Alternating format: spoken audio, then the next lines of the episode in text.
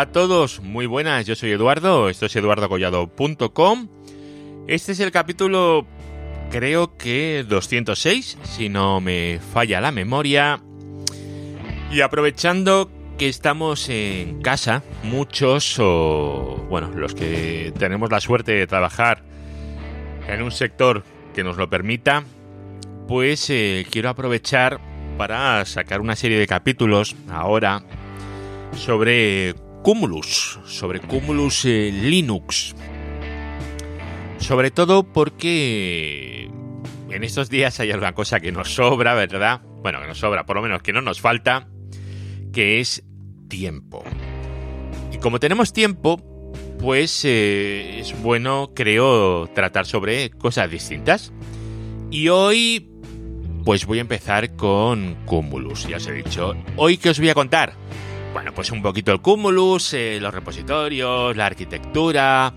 Y luego lo que os quiero hablar un poquito es de cómo tener ese sistema operativo para switches virtualizado en un GNS3 utilizando VirtualBox, ¿vale? Como, como entorno. Si sois como Sanquejo, que el VirtualBox nos gusta mucho, bueno, pues podéis utilizar si queréis VMware o podéis utilizar otro tipo de virtualización. Yo utilizo VirtualBox, bueno, pues porque me es súper cómodo para tenerlo en un portátil o en el ordenador de casa. Sin más, ¿vale? Pero todo esto es sustituible y podéis utilizar el que queráis. Bueno, pues ese es el objetivo de hoy. Así que, bueno, si os interesa el tema, que yo creo es un tema bueno, lleva muchos años entre nosotros como Linux, pero no es un tema que se suele tratar, pues podemos dedicarle un ratillo y yo creo que puede ser interesante. Ya os digo, hoy que es un poquito de arquitectura, eh, contaros cómo virtualizarlo de una forma más o menos digna y seguimos eh, otro día con más cosas. Así que vamos para allá. Redes, hosting, tecnología, eduardocollado.com. Bueno, lo primero es eh, empezar por el por qué, ¿vale? En vez de qué es Cumulus Linux es por qué. ¿Por qué vamos a utilizar o por qué nos puede venir bien utilizar eh, esta cosa, ¿vale? Veréis, eh, si lo que quieres tener os leo un poquito lo que nos dice la propia gente de Cumulus, ¿vale? Ellos también lo venden así y me parece una forma correcta, ¿vale? Lo que te dicen es que si quieres tener una red eh, abierta, ágil y escalable, pues que Cumulus Linux, pues que es, eh, es una solución muy interesante, ¿vale? ¿Por qué? Porque vais a poder añadir eh, aplicaciones a vuestro entorno, vais a poder reemplazar hardware sin depender de ningún fabricante. No estamos atados al fabricante de software ni estamos atados al fabricante de hardware, que en el mundo de las redes eh, suele ser el mismo. Si, por ejemplo, estáis utilizando Cisco, pues el sistema operativo de Cisco es el que hay, ¿no? El iOS. O si estáis utilizando, yo que sé, un MikroTik, pues bueno, Router OS. O da igual, eh, Juniper, Junos, eh, da igual, el fabricante que estéis utilizando, vais a tener su sistema operativo, su forma de trabajar, sus herramientas. No vais a poder añadir ahí lo que a vosotros os dé la gana. Y luego, si se os rompe un equipo y lo queréis cambiar, pues vais a buscar uno igual. Mm, en fin, de esta manera con Cumulus Linux pues eh, esto no pasa. Vosotros podéis buscar otro hardware que os pueda servir. Va a funcionar exactamente igual, ¿vale? Es una arquitectura abierta y es una arquitectura abierta, por esto que os he contado, y además el sistema operativo que utiliza es, eh, Debian. Es una distribución de Linux, es Debian, que tiene una serie de paquetes añadidos para poder funcionar correctamente en los switches, ¿vale? Pero vamos, realmente es una Debian. No es algo montado sobre una Debian, es una Debian tal cual. Esto es muy, muy, muy importante, ¿vale? ¿Por qué? Pues por lo que os he dicho, podemos instalar cualquier software sin esperar a que el fabricante lo implemente. Por ejemplo, si queréis instalar en un, en un switch un smoke ping, por ejemplo, para tener unas gráficas que te muestren el ping contra uno de los destinos para ver las variaciones y tal, se me ha ocurrido ahora, ¿vale? Pues aquí podréis instalarlo porque funciona igual que un Debian de un servidor. Realmente es lo mismo, exactamente lo mismo. Tienes el mismo bash, exactamente igual. Y luego, en cuanto al fabricante del hardware, porque os he dicho que el hardware, pues que hay de muchísimos fabricantes distintos. Pues veréis, los fabricantes que están fabricando ahora mismo hardware para esto, pues son Cumulus Express, Dell, Delta, EdgeCore, FS, eh, Facebook, HP, Lenovo, Mellanox, eh, Penguin, QCT, Supermicro. Estos son los fabricantes que hay a día de hoy, 19 de marzo del 20, fabricando equipos compatibles con esta solución de Cumulus Linux. En las notas del programa, en eduardocollado.com, ahí en el capítulo de la introducción de Cumulus Linux, tenéis el enlace a todos eh, todo el hardware compatible, ¿vale? Lo tenéis ahí, es cumulusnetworks.com barra products barra hardware compatibility list. Esto si estáis en cumulusnetworks.com, si vais navegando lo encontraréis. No es una navegación muy intuitiva, la verdad, en esta web, pero lo encontraréis. A ver, cuando vayáis a instalar el Cumulus eh, en un hardware de este estilo, de este que os he puesto, en esa misma página web tenéis eh, la versión mínima soportada, ¿vale? Y la CPU que utiliza. ¿Eso qué significa?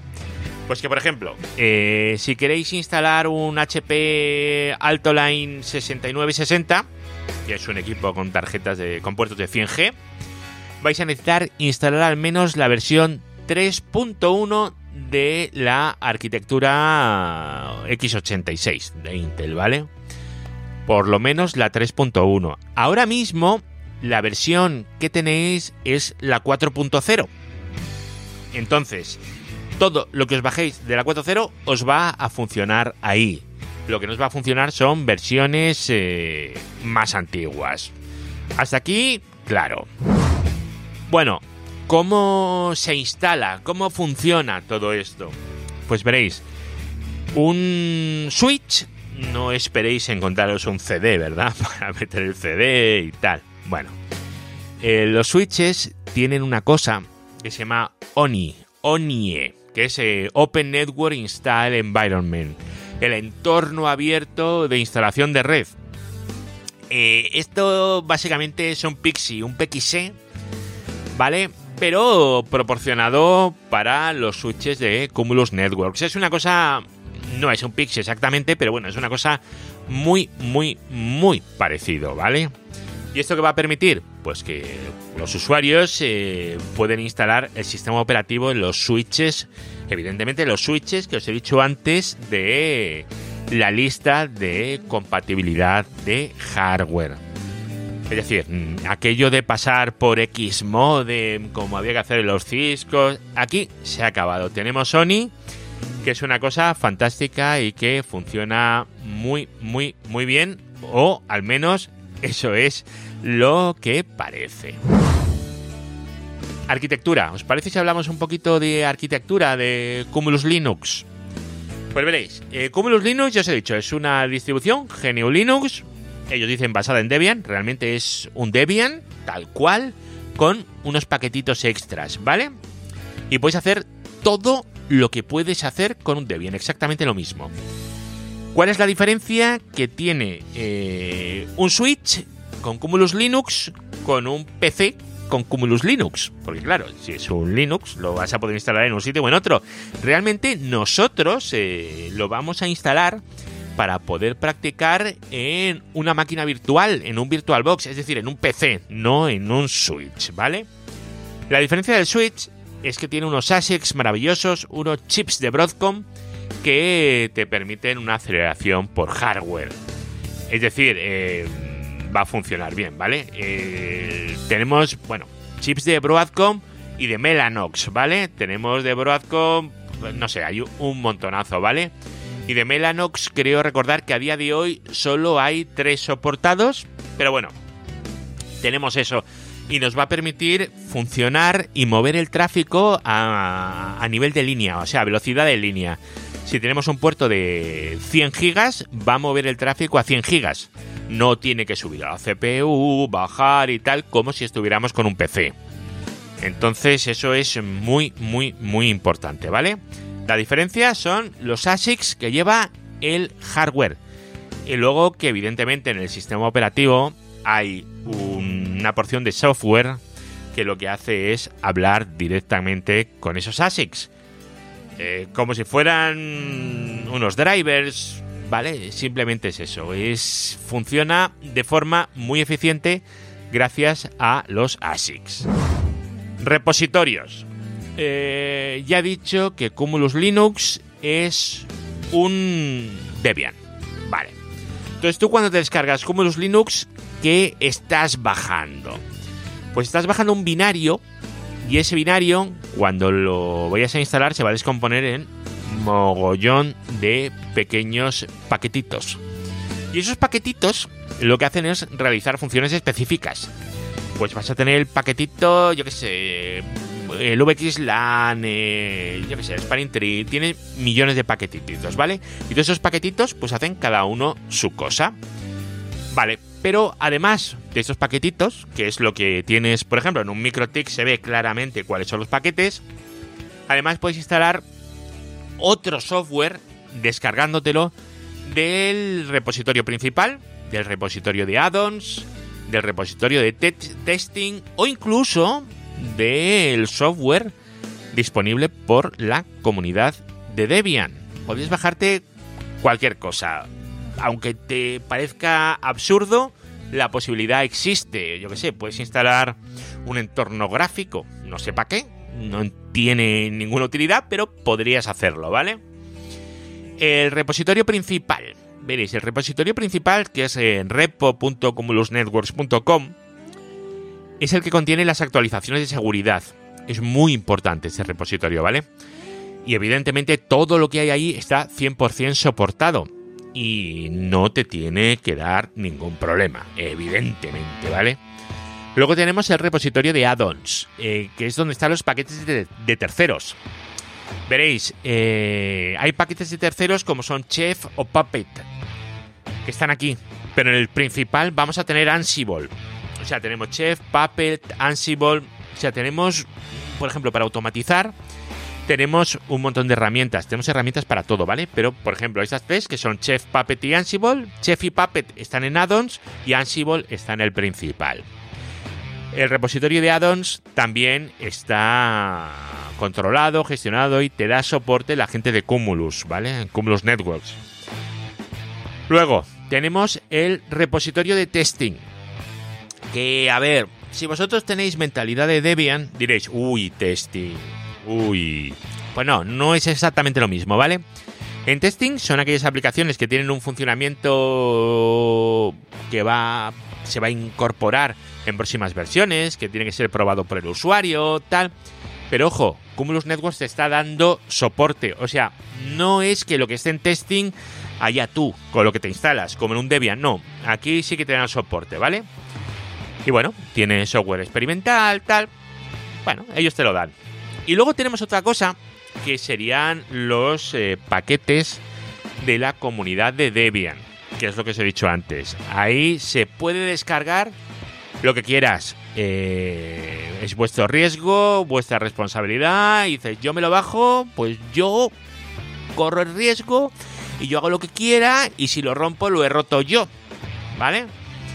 Evidentemente hay una comunidad detrás. Eh, los que seáis partidarios de todo el tema del software libre, ya sabéis eso lo que implica. Y los que no lo seáis, pues bueno, también sabéis lo que implica. Que es que hay una serie de gente revisando el código y tal. Bueno, en fin. Em, evidentemente hay que tener cuidado con los paquetes descargados de la comunidad, ¿vale?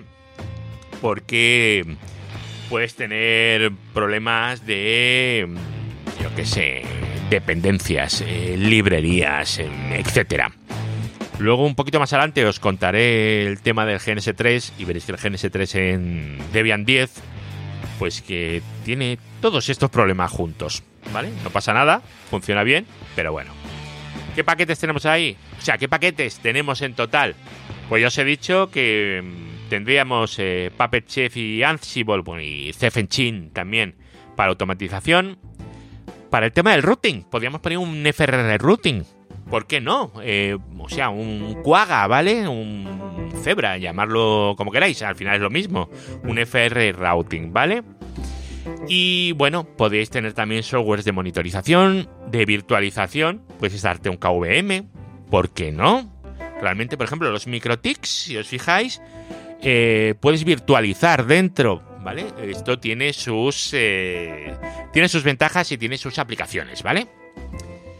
Bueno, vamos a seguir un poquito más. Eh, detalles de arquitectura.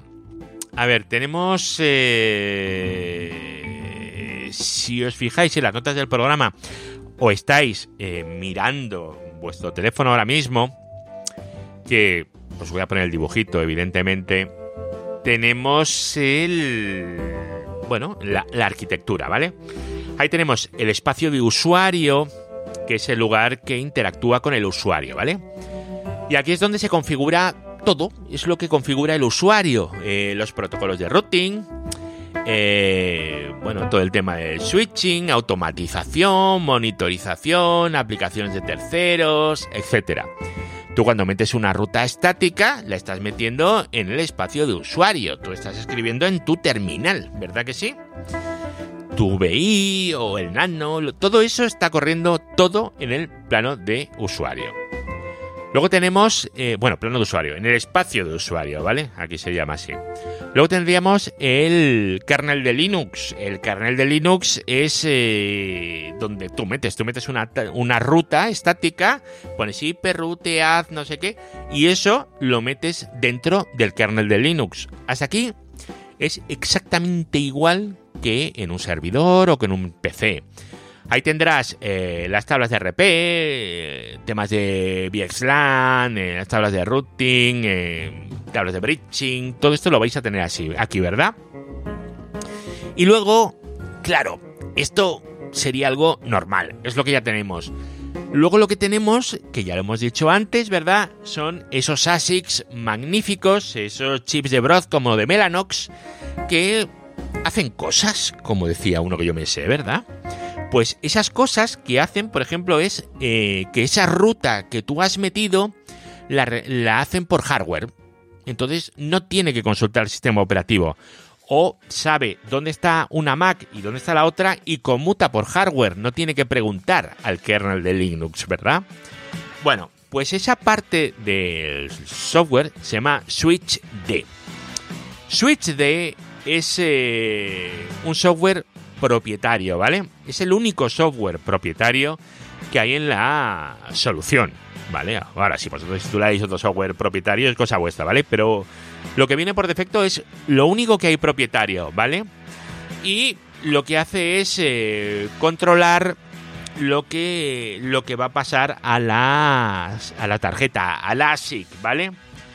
Y eso se hace gracias a un netlink, ¿vale? Que vosotros cuando metéis una ruta estática, esa se mete en el kernel y también va directo al ASIC con el netlink. Pero claro, esto tiene que ser en los dos eh, sentidos. Porque si tú metes una ruta estática y esa ruta estática tiene que ir al hardware, también puede ser que tú quieras ver los drops que hay en una interfaz, ¿verdad? Y eso es el hardware el que te lo va a pasar a ti. Entonces es una comunicación bidireccional ¿vale? Y esto es lo que hace el driver del ASIC y a través del switch de... Es, es importante, ¿vale? Y luego tenemos eh, la maravillosa abstracción de hardware, ¿vale? Que una vez que llega el kernel de Linux, este tiene que meterlo en el hardware, que es lo que os he contado antes, ¿vale? Eso es switch de la abstracción de hardware, ¿vale? Bueno, pues aquí estamos hablando ya un poquito en genérico de las partes que tiene Y hasta ahora lo importante es eso, que es un Linux, eh, un Debian, eh, espacio de usuario, el kernel de Linux, el switch D, ¿verdad que sí? Los repositorios que hay, que podemos instalar cualquier tipo de software y el ONI para arrancar. Y ahora vamos a ver eh, qué es eso del Cumulus VX. Eh, antes de empezar a trabajar con Cumulus Linux, es buena idea que puedas familiarizarte un poquito con el entorno y el sistema. Yo no creo que cualquiera de los que estéis ahora mismo escuchando digáis, venga, voy a comprarme un Switch de 50.000 pavos para jugar un poquito. No, ¿verdad? Eh, ¿Cómo lo vais a hacer? Pues igual que lo hemos hecho todo o que lo hacemos todos, ¿verdad? Es eh, utilizar la versión virtualizada, que es la de VX. Cumulus VX es un Cumulus virtualizado en un PC. Ahora os voy a contar cómo virtualizarlo con VirtualBox y GNS3, ¿vale? También te puede servir, además de para aprender, para probar nuevas funcionalidades o, tener una maqueta de lo que tú tienes o, lo que sea, ¿vale? ¿Dónde te puedes bajar el Cumulus VX? Pues de cumulusnetworks.com barra products barra cumulus-vx barra download. Hay que registrarse antes, ¿vale? No pasa nada, hay que registrarse aquí, hay que registrarse en el GNS3, en fin, hay que registrarse, lo siento. Funciona así el tema. En las notas del programa en eduardocollado.com en este capítulo tenéis eh, todos los enlaces y todo, ¿vale? Lo digo de vez en cuando, pero esto que lo tengas en cuenta. Vale, una vez registrado y evidentemente confirmado el email de sí, soy yo el que se ha registrado, pues ya te puedes descargar la versión. Te puedes descargar la versión pues para KVM, para en Vagrant tienes dos para VirtualBox y para LibVirt, para VirtualBox y para VMware. También existe la versión de VMware ahora mismo 19 de marzo versión 4.0.0. Lo único es que si vais a la documentación vais a ver que la documentación que hay existente es la de la 3.7, pero bueno, nos vale. Eh, no es una cosa que tampoco cambie tantísimo, ¿vale? Nos sirve exactamente igual. Vamos a ver, Cumulus VX en VirtualBox, que es eh, como yo lo, yo lo tengo, ¿vale? ¿Qué hay que hacer? Pues hay que bajarse la versión de VirtualBox, no la de LibVirt, ni la del Background, ni la de KVM, no, la de VirtualBox, solo VirtualBox, ¿vale? Y os vais a bajar eh, una imagen, un fichero .ova. Y bueno, tenéis que abrir VirtualBox y ya sabéis, archivo, importar servicio virtualizado eh, yo os recomiendo que la política de direccionamiento de Max le digáis que, bueno, que lo incluya todo y lo importáis. ¿Vale? Al importarlo os va a crear una máquina virtual y bueno, es eh, ahora lo suyo es que tengáis más de un Switch para poder jugar con él, ¿no? Y o lo vuelves a importar varias veces o lo que haces es eh, clonarlo, ¿vale? Y luego hay una cosa que es interesante cuando lo importes, que es que en VirtualBox hay un sitio que te pone tipo de sistema operativo invitado. Por defecto te va a decir Other Linux. Vale. Pero es buena costumbre decirle que es un Debian 64. Bueno, tiene cositas y, es interesante que hagáis eso. Bueno, ¿cómo se instala VirtualBox? Pues instalar VirtualBox es directo en cualquier sitio, ¿vale? O una apt-get install, o un Zoom, o lo bajáis para Windows, o lo que queráis. Es directo, no tiene ningún misterio en nada. Sin embargo, el GNS3... ¡Ay, cortinilla! Que se me olvida poner la cortinilla. Ahora, ya está, cambiando de punto. Ahora, ¿cómo instalamos GNS3 en Debian 10? Bueno, GNS3 eh, normalmente se instala simplemente con una apt-get install y ya está, o en un Windows lo instalas y tal. Los que tengáis un Debian 10, como tengo yo ahora mismo, pues es, eh, es muerte, ¿vale? No, no es directo y no es obvio. Si os vais a la página de GNS3 vais a tener las instrucciones detalladas. Yo os las he puesto en las notas del programa, en las notas en eduardogollado.com. Bueno, eh, son una serie de pasos que hay que seguir tal cual, copiar y pegar. Esto es para Debian 10 con fecha 19 de marzo de 2020. Esto puede cambiar, ¿vale? Yo lo he instalado con PIP y tal.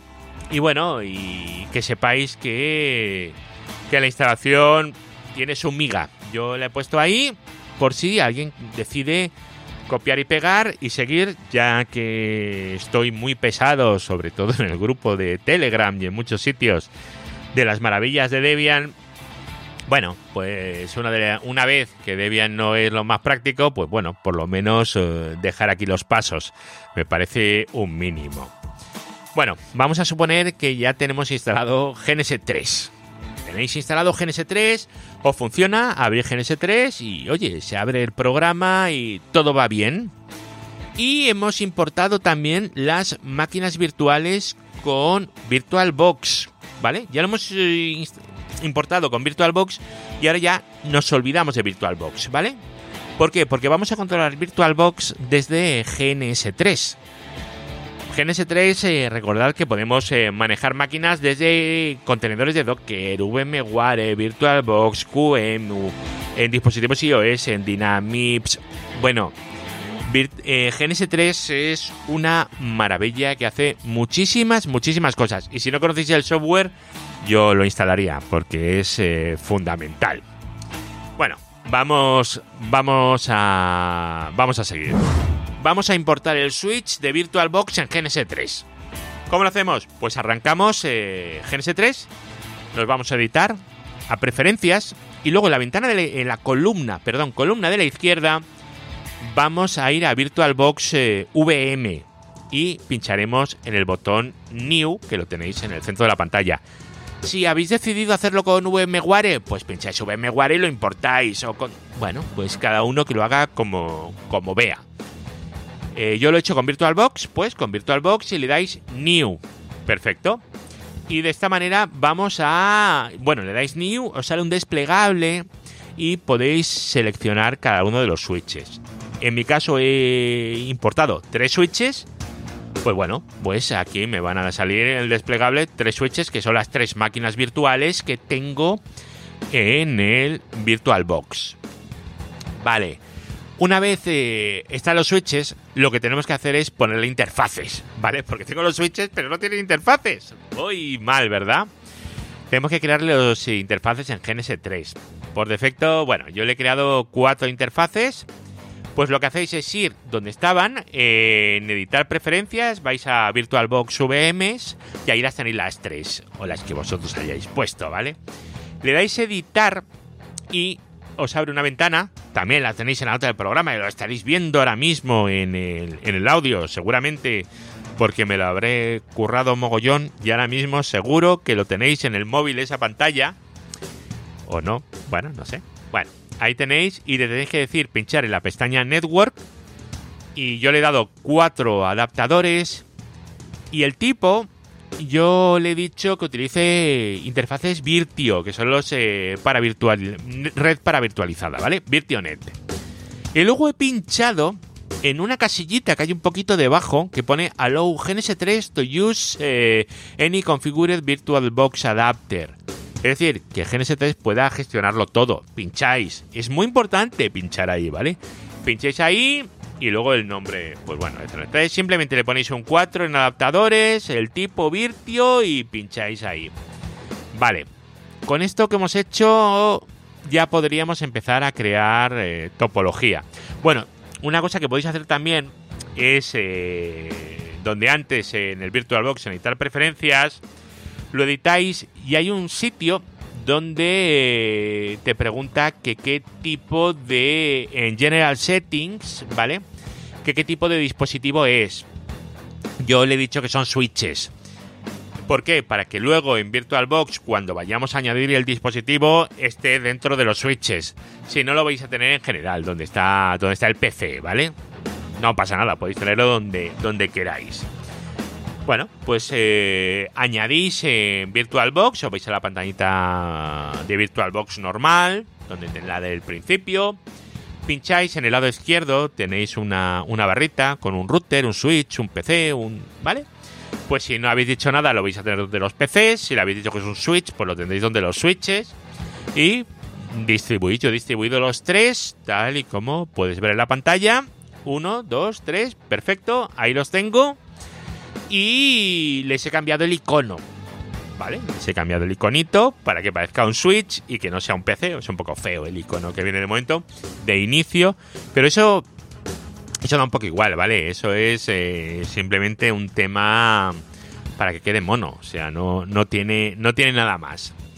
Y luego, de los iconitos de abajo, tenéis un iconito abajo que es un cable. Si pincháis ahí y luego pincháis de un switch al otro, pues podéis seleccionar de qué interfaz a qué interfaz va a ir el cable.